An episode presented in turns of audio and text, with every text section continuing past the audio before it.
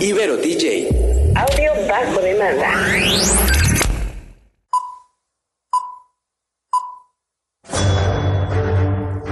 Una charla con amigos sobre los acontecimientos cinematográficos lo puedes encontrar aquí en la esquina del cine.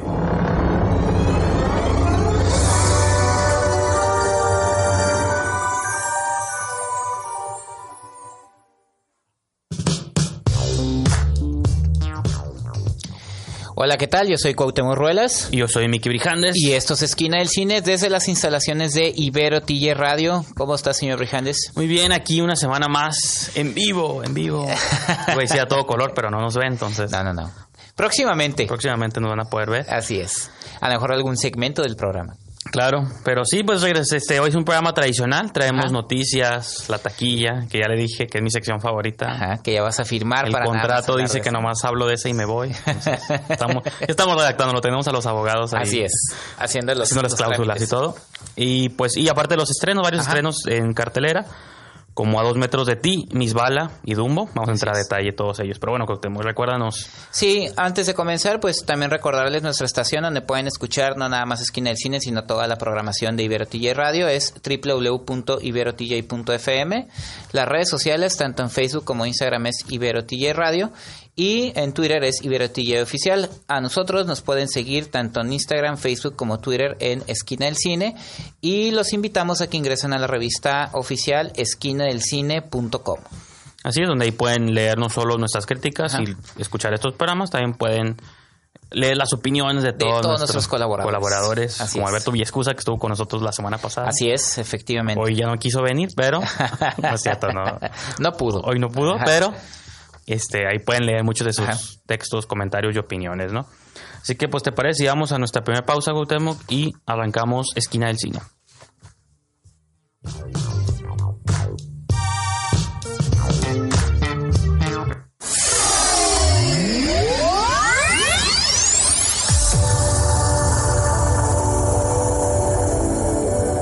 Todas las estrellas pasan por Que la fuerza te acompañe. ¡Magnífico! la esquina del cine.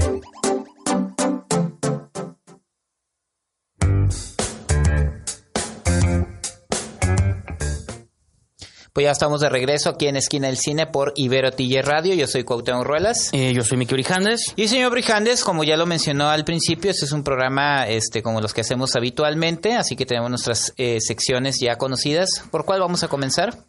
Pues vamos a comenzar con nuestra tradicio- ya tradicional sección de noticias. Ajá. Y pues traía yo una noticia que quería comentar sobre el 20 aniversario de Matrix, Así es. que ahorita está sonando por todos lados, pero un evento de último minuto que tú querías este, Sí. hacer una breve mención y pues sí, digo, sí. abrimos la oportunidad de hacerlo también. De algún modo está vinculado al cine Así es. y a la música y a las artes, entonces Cuauhtémoc. Sí, hace como unas 10 horas aproximadamente se confirmó el suicidio de Armando Vega Gil, eh, conocido músico de la agrupación Botellita de Jerez, pero también muy relacionado, bueno, un escritor también reconocido y muy relacionado con el cine. Bueno, ha sido, fue guionista de, co-guionista de películas como El Chido One de Alfonso Arau, que coescribió junto con Sergio Arau la de Nacos Chido.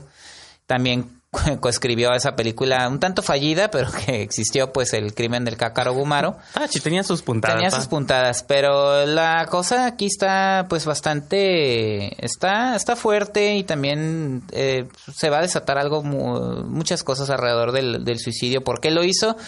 Eh, hace unas semanas eh, surgieron las cuentas de Me Too México, que están divididas en Me Too Músicos México, Me Too Como Cine diferentes Mexicano. rubros, ¿no? De las artes, literatura, arte, literatura cine, también. este, Y son, música. acu- eh, son un espacio para que tú hagas tu denuncia anónima sobre la- las personas que de las que recibiste el- el- la agresión. Y pues entre los eh, Me Too Músicos México apareció el nombre de Armando Vega Gil y eh, él tomó la decisión un tanto abrupta eh, de mandar una carta. Bueno, eh, la carta la publicó en su cuenta de Twitter. Él es un hombre que, que las redes sociales eh, se había también como aliado con ellas. publicó un libro que, a base de tweets que él hacía, entonces no se me hizo extraño que lo hiciera, se me hizo pues obviamente extraño que tomara Pues sobre todo que en esos tiempos ya es un, el foro, cómo adaptas ya los foros públicos Claro. para antes una carta suicida pues la dejabas Ajá. en tu buró, ¿no? Y se enteraban hasta Sí, que sí, te sí. encontraban.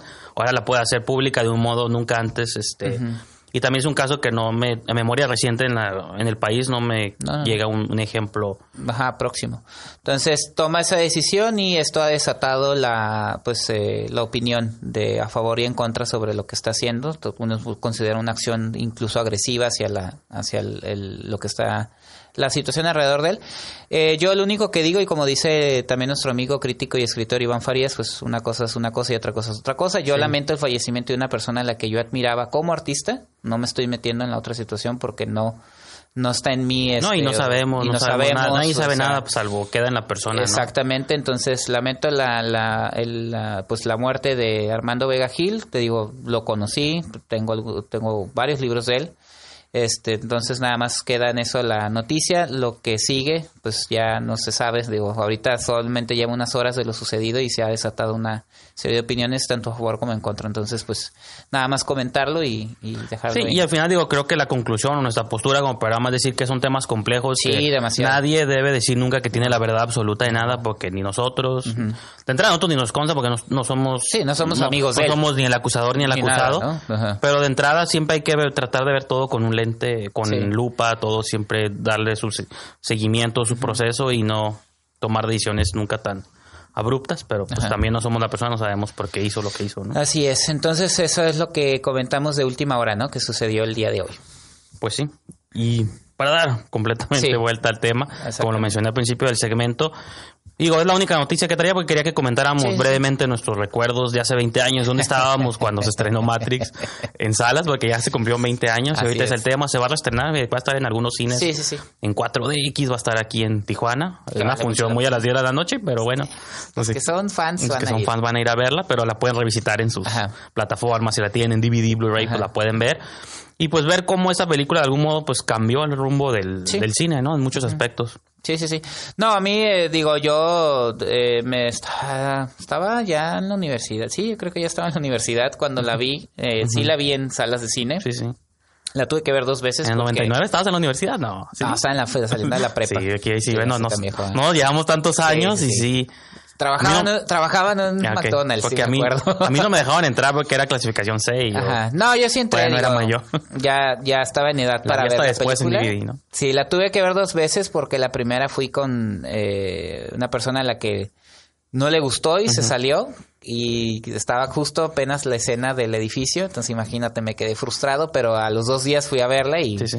este, sí, es una película que me encanta, ¿no? No, pero en general, cómo la, se convirtió importante para la historia del cine, pues, ¿no? Sí, de hecho, hay un, por ahí un libro que suena interesante, la premisa de cómo el 99 en general cambió el rumbo de la historia del cine. Salieron películas muy buenas, le- dentro de la última película de Kubrick, de las primeras de P.T. Anderson, pero salió Star Wars Episodio 1, de algún modo cambió también las cosas en cuanto tecnología. Sí. Matrix, American Beauty fue un año muy importante para el cine. Sí, no, y que marcó la, el inicio de la carrera de la- las ahora hermanas Wachowski, que bueno, ahorita ya están, ya los proyectos no funcionan como funcionaban en ese entonces. No, no, y de hecho leí algo muy curioso de dice cómo y es un tema muy este que ha surgido mucho en relación con el cine predominante, pues, ¿no? Ajá. Que había un texto que no se me olvida que compartió hace unos cuantos meses nuestro colega eh, Alfredo Reynoso Ajá. sobre cómo la tendencia de los superhéroes son personas que defienden el status quo o que siempre predomine el gobierno norteamericano o la ley, cuando Matrix era una idea de cuestionar todo lo que nos Claro. la ponen enfrente.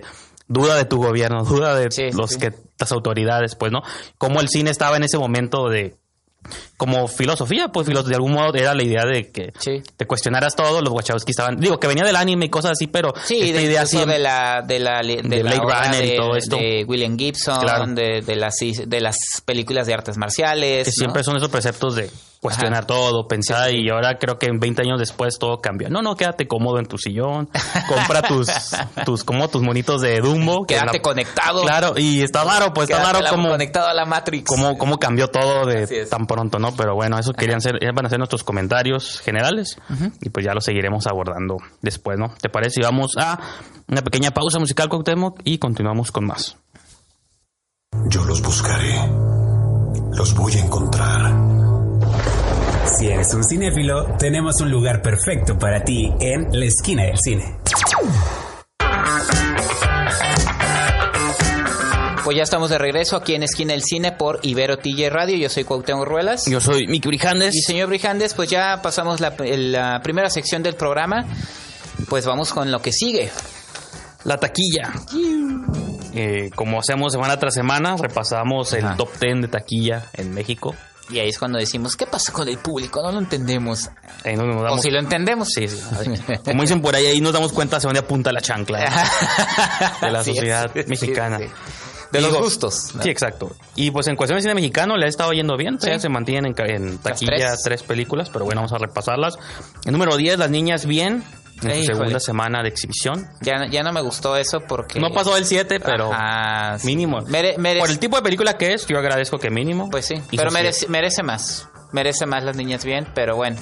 Ahora sí que... No, denle pues oportunidad cuando esté en este Cinepolis Click Ahora por sí ahí que o algo como así. dijo Ernesto, eh, Ernesto Díaz Martínez, cuando queremos evangeliza a la gente que se deje, los que no, pues no. ¿eh? No, y creo que va a estar también en Cine Tonalá. Yo creo que ya anunciaron su cartel de Sí. abril.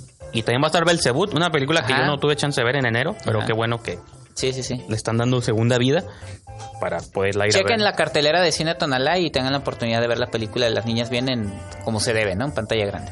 Eh, número 9 tenemos El Bosque Maldito. Género sigue ahí pateando duro. es su tercera semana.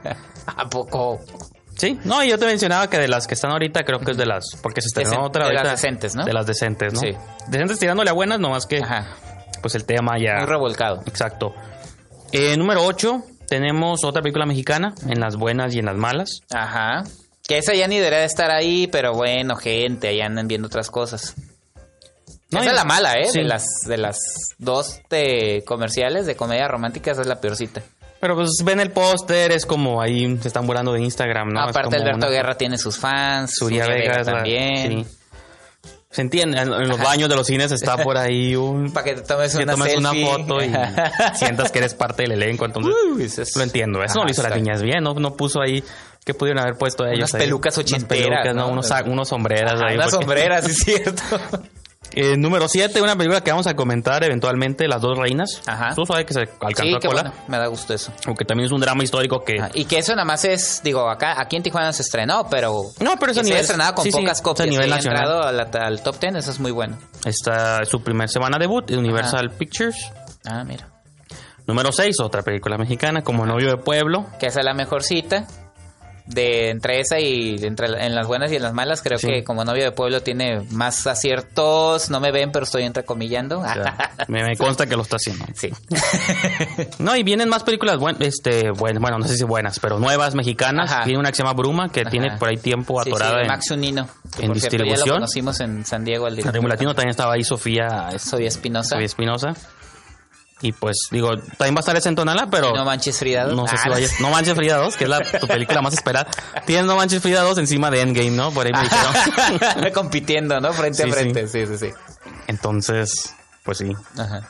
Va a, Va estar Bruma en Cine Tonalá. va a estar en pero Sí. también seguramente unas copias se cuelan a cartera. Bueno, si no, digo, está la, la ventaja de que tenemos esa opción en Sí. Tijuana, digo, como carteleras este independientes. No, y de hecho estuvo eh, desde el San Diego Latino pasado, ¿no? Por ahí anduvo dando Sí, cierto, vueltas. sí, no, tuvimos oportunidad de verla, pero Y que ya viene otra nueva película de Max Unida, entonces, sí, pues ya es de 2017, sí. imagínate. Eh, número 5, hablando de películas malas de terror, bueno, no la vi, pero Ah, es de esas películas supongo. luego alemanas, raras, este, El manicomio, la cuna del terror, número 5. Sí, es, yo por eso digo que, digo, a pesar de que soy fan intenso del horror, siento que esas son las movies que luego le dan mal nombre a las buenas, pues, y con la gente se confunde. Ah, pues es igual que todas, Sí, ¿no? sí, sí. Esta, pues no sé de qué va, asumo que hay un manicomio, que es la cuna del terror, pero más de allá no sé, no sé de no qué me va. interesa saberlo. ¿no? Entonces, de Corazón Films, otra película de Corazón Films, el número 4, que vamos a comentar más adelante, a dos metros de ti, nomás bajó un peldaño, estaba Uh. Sí, en tres sí. la semana pasada. No me mereció, la verdad. Se lo dejé a ustedes. A mí sí, yo, yo dije en el programa pasado Sí, que, que les prometía que le iba a ver y les les iba a platicar, pues ya la vi y no saben, no saben lo que me pareció, pero ahorita, más adelante voy a entrar eh, a detalle. Número 3, terremoto, 9 grados, el gran ¿Se ha terremoto. mantenido? Otra película que no hemos visto, pero... Noruega, ¿no? Es- Sí, también. Pues está- digo, está bien. Son películas que en sus respectivos países las hacen con Sí, esfuerzo sí, sí. y ganas Ajá, y que y crucen nos llegan por el paquete, Atlántico, ¿no? llegan como visto por paquete. Pero mira, llega más bien, este, algunas veces llegan más bien esas películas extranjeras que incluso producciones mexicanas. No, y que también han sido, también son como... En la- por ejemplo, cada que se estrena una película fuerte, por ejemplo, el estreno fuerte esta semana fue Dumbo, que ahorita la vamos a comentar.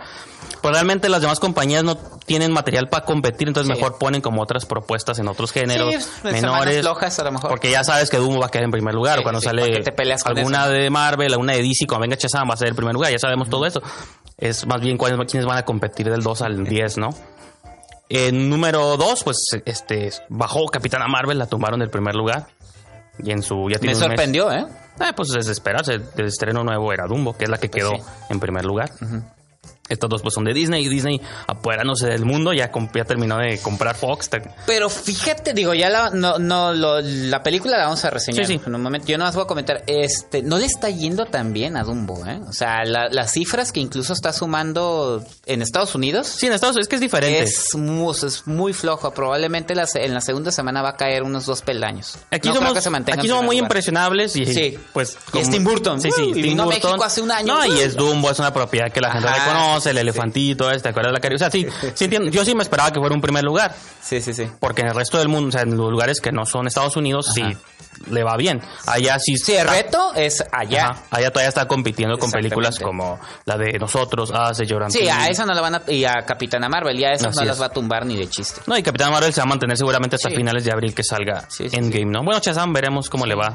Cómo, cómo se, ¿cómo dicen? Cómo le va en los, golpes, ¿no? en los, Sí, sí. contra los capitanes Marvel, Y ¿no? los elefantes y todo. Y Hellboy, por ahí viene Hellboy también, pero bueno. Eso sí, sí. Hellboy sí le va a ir de la patada. Sí, se ve. Le va a ir infernal. Fíjate, vi- vienen los, los protagonistas a México y dicen que cuando sucede eso es que la película es mala. Entonces, Ah, ahí- bueno, ya ahí veremos. ahí es viene- un decir, o sea, es un como... David Harbour y viene todo. Sí, sí, sí, pues sí. sí. Pero bueno, vamos a un corte y regresamos, señor Brijandes. Así es.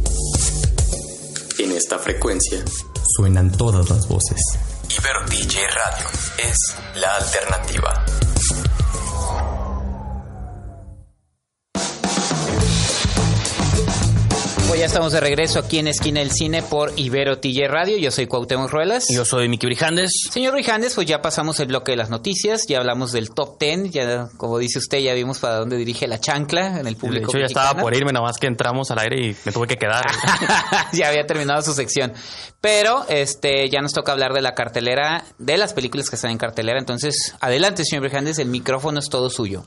Sí, nomás rápidamente la, can- la quería mencionar que la canción que escucharon en el, en el segmento pasado es de una película que todavía no tiene, todavía no se estrena aquí en México, según tiene fecha de estreno, pero luego a veces las películas no llegan, se quedan a la mitad del camino, ¿no? Ahí en el desierto de Sonora, no llegan, no Porque cruzan. no somos ciudad grande, como nos dijeron. Eh, que se llama. Una daga en el corazón, es el título traducido original del Ajá. francés. En inglés le pusieron Knife Heart, una película de Jan González que pues ha estado dando, está- ha estado dando vueltas, apenas se está estrenando en salas comerciales de Estados Unidos. Y es una película de arte muy interesante. Entonces, tiene un actor mexicano. Sí, no Hernández sale, es como sale como secundario, pero está curada, es protagonizada por Vanessa Paradis. Ajá.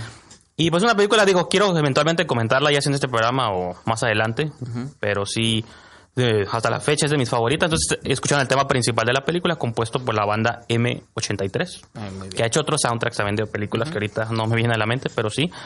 Entonces, yo les voy a platicar de A dos metros de ti, Como lo prometió. como lo prometí. Ajá. Eh, estoy trabajando una reseña, pues a ver si para cuando escuchen este programa ya este Ya está en la ya revista, está en la ¿no? página, o si no, pues aquí se las platico. De que es uno de mis. Todo el mundo tiene sus. A mí no me gusta el término de gustos culpables, pero. Porque digo, ningún, ningún gusto debería hacerte sentir culpable. Sí, Abra- sí, sí. No, abrázalo. eso, eso lo han dicho muchos críticos. Pero. A mí este gusto sí me hace sentir culpable porque cuando estoy en la taquilla pidiendo boletos. Me da uno para esa película romántica de adolescentes. Pero usted tiene más de 30 años, sí, lo sé. Y viene solo, sí, lo sé. ok. Está bien, es su decisión. No, No, no se puede sentar cerca de nadie, Sí. ¿no? Le sugerimos estos asientos alejados de exacto. donde se concentra más Donde el está el guardia de la en la puerta. No, sí, o sea, como bajo la misma estrella, creo que es un tema que ya se había hecho antes. Digo, estoy haciendo mi investigación y ¿se acuerdan? Hay una película con Mandy Moore. No, La novela, ¿no? no, la de. No, no es novela, esta es una adaptación No, original. yo me refiero a... La de Bajo la misma Ajá. estrella, no sé, no, no sé quién, quién fue el autor de la novela. Ya se habían hecho antes, digo, películas como Walk to Remember y cosas así, donde siempre había un personaje con una enfermedad terminal y que encontraba el amor, pero era un amor que no podía durar para siempre porque eventualmente uno de los dos iba a morir. Creo que después del 2014, Bajo la misma estrella, que sí está basada en una novela, Perdón, Bajo la misma estrella es de John Green. Ok. Perdón, perdón. Detonó como una nueva ola, este, Me Before You, la de Irreplaceable You, todas son You algo. este, ¿qué otra su? Ah, pues hay varias, ¿no? Sí, sí, sí, sí, sí. Que el año pasado vimos una que se llama Midnight Sun, que era un remake de una película coreana. La, Ah, sí, sí. la versión americana estuvo protagonizada por Bella Thorne. Sí, sí, sí. ¿Qué otra película? Pues ha habido varias. Ustedes siempre busquen. Ah, la Everything. Everything, que era una chica que no podía salir de su casa, que Ah, estaba sí. Pensé que era de las que habías mencionado. Pensé que era de No, no, otra también. Ah, es otra. O sea, sí, cada año sale una nueva. Dije, de las mil que mencionaste, Sí, sí, por ahí debe andar esa, ¿no? Entonces se ve que soy fan, ¿no? Pero entonces Sí, este año le tocó a, a- a dos metros de ti, que como el, o sea, para explicar de qué va el título, pues se hace referencia, son dos pacientes eh, con fibrosis quística, es una enfermedad que yo no conocía hasta después de que vi la película, Claro. que supone que los pacientes que tienen esa enfermedad no pueden estar más cerca de cinco pies o dos metros, Ok. ¿no? Que sería su equivalente en, este, en nuestro sistema de medición. Entonces, esa es como la cura de cómo se pueden enamorar dos personas que no, Que no pueden, pueden estar tocarse cerca, o abrazarse o estar cerca, ¿no? Ajá. Porque los gérmenes son enfermos. Entonces, yo sé Wow. que. Sí, es- eh, lo que me gusta mucho de estas películas es que. Sí, yo sé que son a veces las lágrimas, de hecho, son- ¿no lo están son viendo? a veces ridículas, son a veces cursis, yo sé, pero sabes que sí van a terminar en tragedia, pues. Claro. Entonces, más bien es como. A mí lo que me gusta ver cómo exploran. No es el, no es el cómo, sino el, el, el- el- Ajá, es como. No es el qué, es el cómo. Sí. Pues digo, es que, digo, venimos del, en el, al principio del programa hablamos, pone que de una tragedia también, Sí. ¿no? Siempre yo tengo como esta duda existencial de cómo viven las personas que están conscientes que se van a morir sus últimos minutos. No sé, pues un- una obsesión personal mía, ¿no? Y yo sé que esas películas lo manejan desde el ángulo romántico, siempre medio cheesy y todo, cursi, pero al final nunca tienen este finales positivos, sabes que uno de los dos va a fallecer. Y yo digo, en la vida real hay personas que sí están en esas situaciones. Pues el director Justin Baldoni y produjo una serie documental antes que se llama My Last Days, donde en cada episodio era- entrevistaba a una persona con esta enfermedad o con diferentes enfermedades Ah, en sus últimos días, como el título lo dice, My Last Days. Entonces, basado en esa experiencia, él dijo, quiero producir una película como para transmitir el mensaje, por así decirlo, de las personas que padecen de fibrosis quística, que no es una enfermedad muy conocida. Igual que en Midnight Sun, es una película que aborda, hay personas que son sensibles a la luz. La premisa de esa película era una chica que no podía tomar la luz del día y cómo se enamoraba de un muchacho que pues la quería sacar de día y no podía, entonces tenían que verse en la noche. ¿Qué otros trabajos ha hecho este director? Es su ópera prima Ah, también. sí. Bueno, es su ópera prima en cine de ficción. Ha dirigido documentales Ah, y proyectos para televisión, como el que mencionaba, pero Sí. en cine que es lo primero que hace. Y no está basada en novela Young Adult ni nada de eso. Es una historia que él quiso ficcional- Pues ficcionizar. por de- esa parte está bien, digo. Sí, digo, sí caen, en- narrativamente caen todos estos agujeros, clichés. este, Un ABC. Un ABC. Pero también al final concluye con la muerte de alguno de los dos personajes, o los dos, o ninguno, no les quiero spoilear, pero descúbranlo. al final eso es lo que yo siempre en mi eh, reseña que estoy trabajando digo, aunque como fan del cine de terror, eh, para mí estas son como una especie de películas de horror porque no tienen un final feliz. Cuando estamos acostumbrados a un cine de pronto que quiere dulcificar todo Ajá. y que todo quieren que termine bien. Usted esto. extremo, extremo. señor Para mí estas películas, tú sabes que Terror y, me- y melodrama. y melodrama juvenil. No, pero es que a veces siento que los jóvenes de hoy en día Ajá. no lidian con suficientes traumas en sus vidas. A veces algunos y otros no, depende en, qué, en qué ambientes crecen. Ajá. Está suave que de pronto haya películas que los obligan, que dentro de todo este maquillaje romántico los obligan a lidiar con la tragedia. Entonces, está bien. Que en este caso son las enfermedades Las terminales. enfermedades terminales donde sabes que, pues es pues, que nomás estás esperando tu final, pues, ¿no? Eso está. Y eso es, Eso está Hay fuerte. gente que sí vive en esas condiciones. Sí, Entonces, claro. Digo, uno que goza de salud, pues dice, Bueno. bueno, está suave. ¿no? Bueno, salud. con su sí, rojo sí, y su Coca-Cola roja, ¿no? Pero bueno. Por ahí, ahí le quiero dejar, digo, repito, en cuestión, no, no lo narrativo ni en eso, porque lo que se imaginan, eso es la película. Así es. Pero también a veces pronto está suave ver otro tipo. Pues a veces cuando dicen cumple con lo que promete, pues también es un acierto. Sí. Estoy Bueno, entrecomillando otra vez. Y aparte el trabajo de la protagonista, que es la actriz Hailey Lou Richardson, Ajá. creo que es una de estas actrices que va en ascenso, que no ha sonado mucho. Salió en Split, en, en la película de Shyamalan, Mm. Sí. salió en eh, The Edge of Seventeen con Hailey Steinfeld. Ah, Tiene buenos, Y tiene va buenos como- créditos. Creo que va en el alza de, de talento y aparte es una muy buena actriz, ¿no? Pero bueno, vamos a una pausa más con Democ y continuamos con Esquina del Cine. Escuchas Ibero TJ Radio. Una emisora de la Universidad Iberoamericana Ciudad de México, Campus Tijuana. Transmitiendo las 24 horas desde Avenida Centro Universitario 2501 en playas de Tijuana. Voces que buscan conversar contigo. Ibero TJ Radio es la alternativa.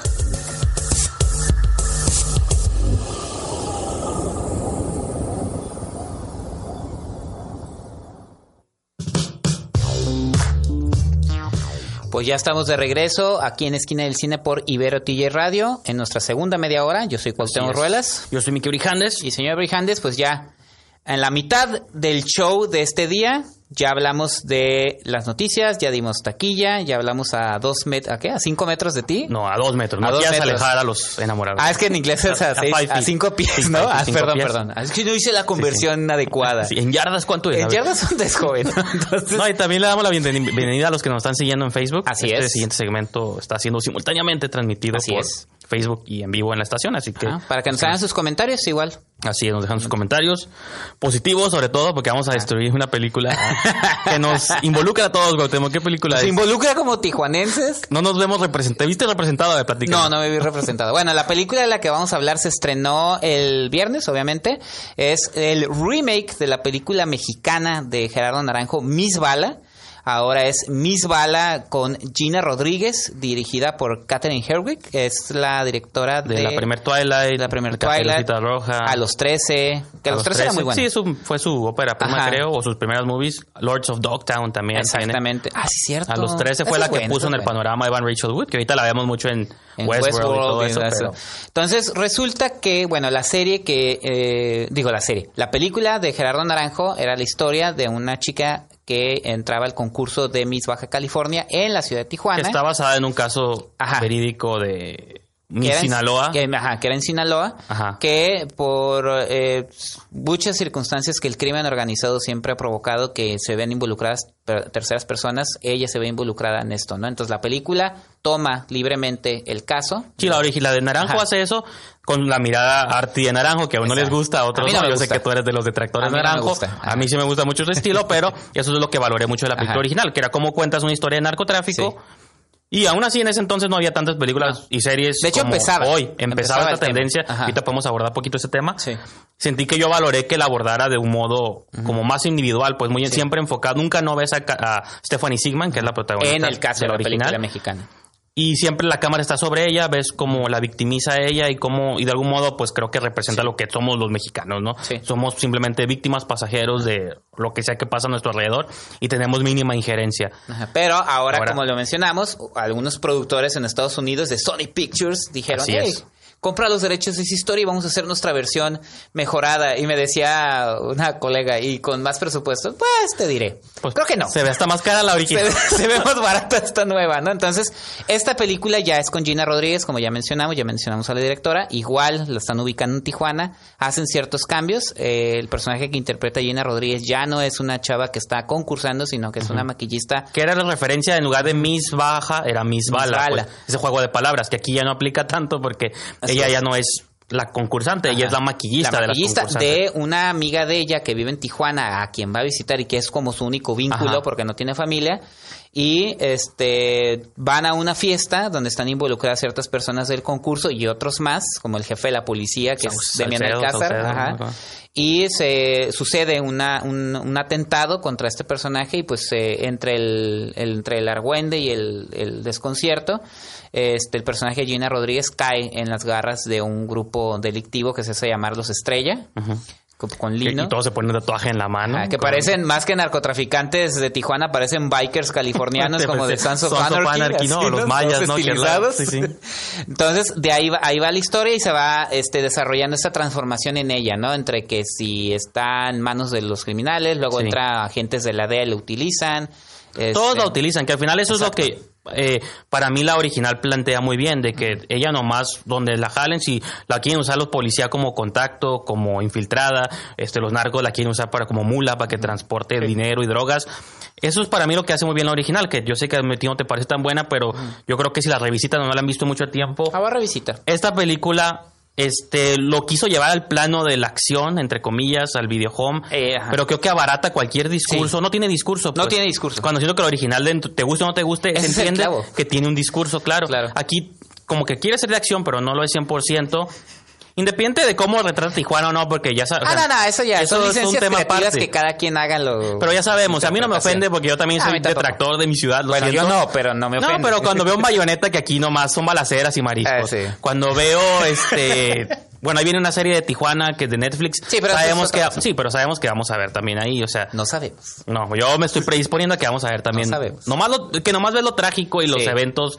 Nunca ves nada suave, pues, o sea, nunca ves. Sí, Y puedes decir, pues que no hay nada suave, pero sí hay cosas suaves, Ay, pero para ti, ¿dónde. ¿dónde está eso? Pues. ¿Dónde está ese contenido? No, No, sí, mira, Lo que sale de mi boca es contenido Sí. mío. A, a mí, a mí la bronca es precisamente fue esa. No hay ningún discurso en la película. A mí me dio la sensación en todo momento de que estaba viendo un video, una película de acción de esas que lanzan en Videohome constantemente. Incluso me recordó mucho el cine de un director norteamericano que acostumbra a dirigir aquí películas. eh, eh, no se llama Air Ellis Fraser. Que, que Luis Gatica es uno de sus actores, Double Ring, ¿no? Un ex peleador de UFC. Y todas las locaciones son exactamente las mismas como el me- Secut como centro como de- me dijo Susi Q, dice, son las locaciones que te da el cotuco, ¿no? Siempre que va a haber un enfrentamiento de, de entre malos y buenos, el toreo. ¿No? Sí, y luego aquí, a mí me dio una sensación bien extraña Misbala, porque por un lado te ponen el crimen desatado de Tijuana, pero por otro parecía una, un comercial turístico. Sí, sí. De vayan a la ruta del vino. No, sí, porque te están Dice, bueno, balaseando. ¿vengo o no vengo? Están ¿Vengo o no balaseando, pero en la playa. Se Ah, están sí. balaseando, pero. En la ruta del en la vino. ruta del vino. Ok. Entonces, Está bonito, ¿eh? eso es verdad también. Entonces. Entonces sí. No, y creo que es difícil nosotros como tijuanenses Sí. despegarnos de ese ángulo, pero yo mientras la veía dijo que quiero verla desde fuera, cómo se percibe, pero dices, no, es que al final no trae película, porque ni en la acción está suave tampoco, entonces La secuencia del toreo está ahí porque más por o menos. ejemplo, un sicario que yo sé que tampoco te gustó la 2. La dos, Las no, la secuencias de sí, acción están sí muy me bien dirigidas, las secuencias de acción Ah, no, están muy sí, bien dirigidas. totalmente. O sea, de Seba- ese es Estefano Soliman, parece. son Entonces, brutales las Si tuviera una dirección de ese tipo diría, ok, no, Sí. no tiene discurso, pero Acá son hasta ridículas. Sí. Ridículas chistosas. Que te da risa de que. Ah, por eso, o sea, yo no me la pasé mal porque también como tijuanense estás viéndola como, ah, pues no sé qué están queriendo decir sobre mi ciudad, No pero, diciendo nada. pero, o sea, no, no es mala, te decía, no pasé un mal rato, Ajá. pasé más, más rato en Rapsodia Bohemia en el porque cine. la directora es hábil, No sabe la su sufrí, oficio, o sea, pero Gina final- Rodríguez es carismática. Sabiendo de dónde viene la fuente original, siento que no se mantiene a, las expectat- a las alturas, ¿no? Ajá. Pero bueno, vamos a tener que dejarle ahí nuestra calorada discusión y continuamos con más de Esquina del Cine.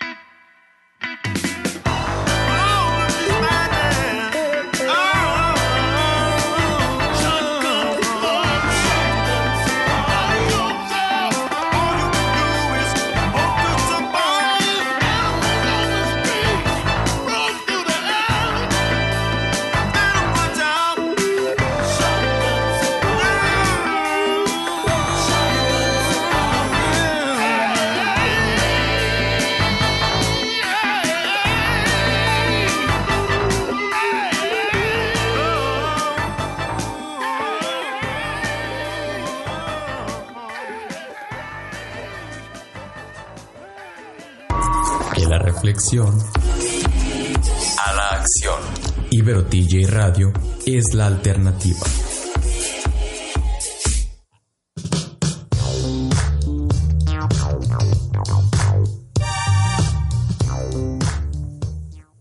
Pues ya estamos de regreso aquí en Esquina del Cine por Ibero TJ Radio. Yo soy Cuauhtémoc Ruelas. Yo soy Miki Brijandes. Y pues ya hablamos de mis balas, señor Brijandes, en el bloque pasado. Ya saludamos a algunos de nuestros seguidores en el Facebook Live. Este, pero hay que continuar. El show debe continuar. Así es. Vamos a mencionar que la pieza que escucharon en el corte anterior es de la película Dragged Across Concrete, que no tiene traducción al español, pero sería como arrastrado sobre, sobre concreto, concreto. sobre asfalto. Ajá. En una película de S. Craig Saller, que una, digo, luego, nosotros ya la vimos, pero hay que luego ustedes comentarla. chance de verla. Yo creo que hay que comentarla, este, porque sí es, es una oportunidad de ver un cine distinto y ver también a un Mel Gibson distinto. Sí, Vince Vaughn también, que digo, Así para es. que no se les olvide que era actor dramático Ajá, y también. muy buen actor dramático. ¿no? Pero bueno, entonces vamos a pasar al lado opuesto de las cosas. Otra vez. Un- ¿Tú alguna vez creíste que un elefante podía volar? Pues lo vimos. Tal vez en mis sueños, señor Brijandes. Era el tagline de Superman, ¿te acuerdas? ¿Creerás que un hombre volará? En la Ah, de los. 70s. En la de Richard Donner. Richard Donner, sí, sí, sí. Ahora, ¿creerás que un elefante puede volar? Pues así es, señor Brijandes, como nos lo demuestra Tim Burton en su película Dumbo, que es el remake Siempre live somos, action. siempre somos despectivos con Disney. Hay que, hay que abordarlo serio. serio. Pues- Acomódate la corbata y... Ok. este, que es el remake live action de la animación de 1941.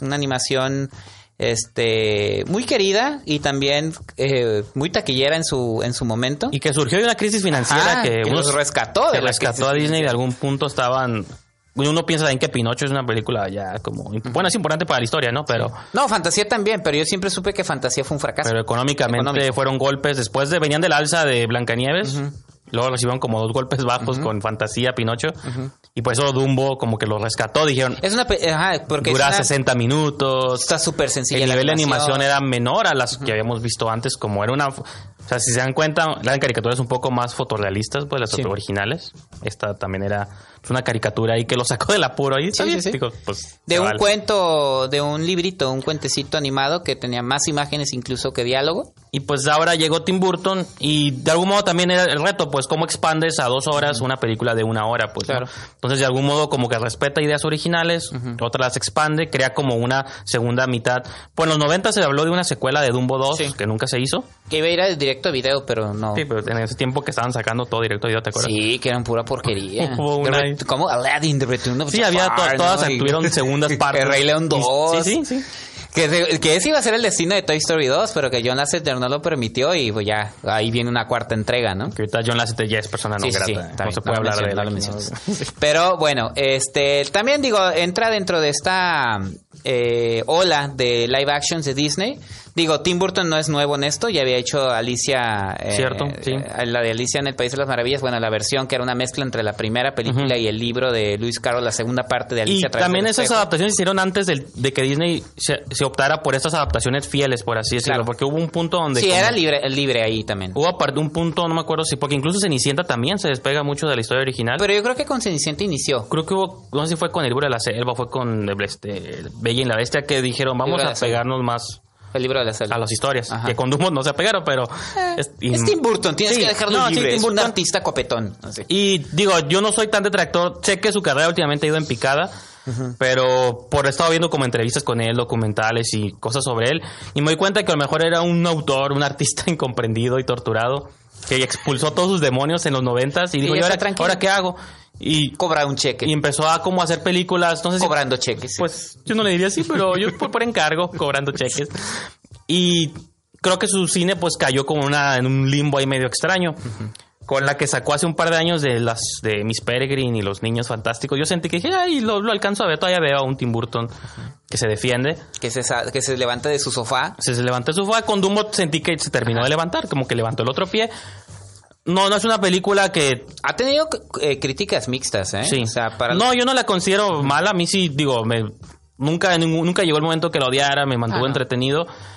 Te pide comprar muchas cosas, pero al fin y al cabo es un elefante que vuela, pues, o sea que... Sí, partiendo de ahí tienes que o sea, comprar todo. Y que vuela con las orejas, ¿no? Entonces, Ajá. Eh, pues de entrada ahí ya es una fantasía, es el tipo de fantasía que Tim Burton le sale bien. Entonces es una película que para mí ni buena ni mala, está como bien. Sí. Y Digamos que los 40 minutos de la película respeta las bases de la original. Eh, hay cosas que eliminan, como lo del ratoncito, como lo de los cuervos, por razones que ya sabemos también. Sí, sí, políticamente incorrecto. Ajá, Lo de los lo elefantes rosas. Lo de la borrachera sí. y los elefantes O sea, rosas. sí están, pero era Pero como creo que los acomoda bien dentro de la pues de lo nuevo que vemos en el cine familiar. Creo que Tim Burton toma buenas decisiones en cuanto a la adaptación.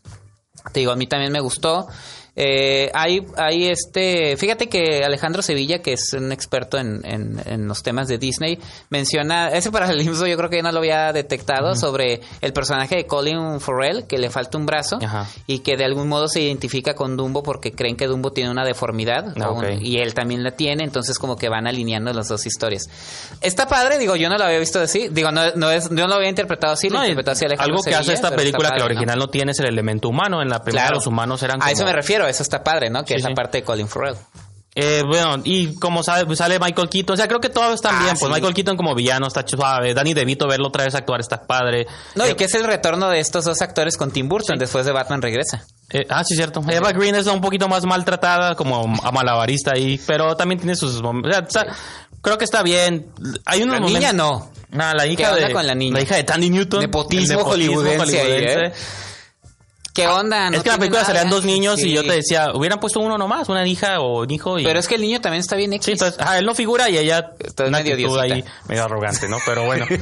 y sí, digo, en general, pues digo, muy familiar. La película te vende que compre los monitos de peluche de Dumbo, que son los que te venden en la tienda. Entonces, están haciendo ahí cross promotion ahí de una manera muy interesante.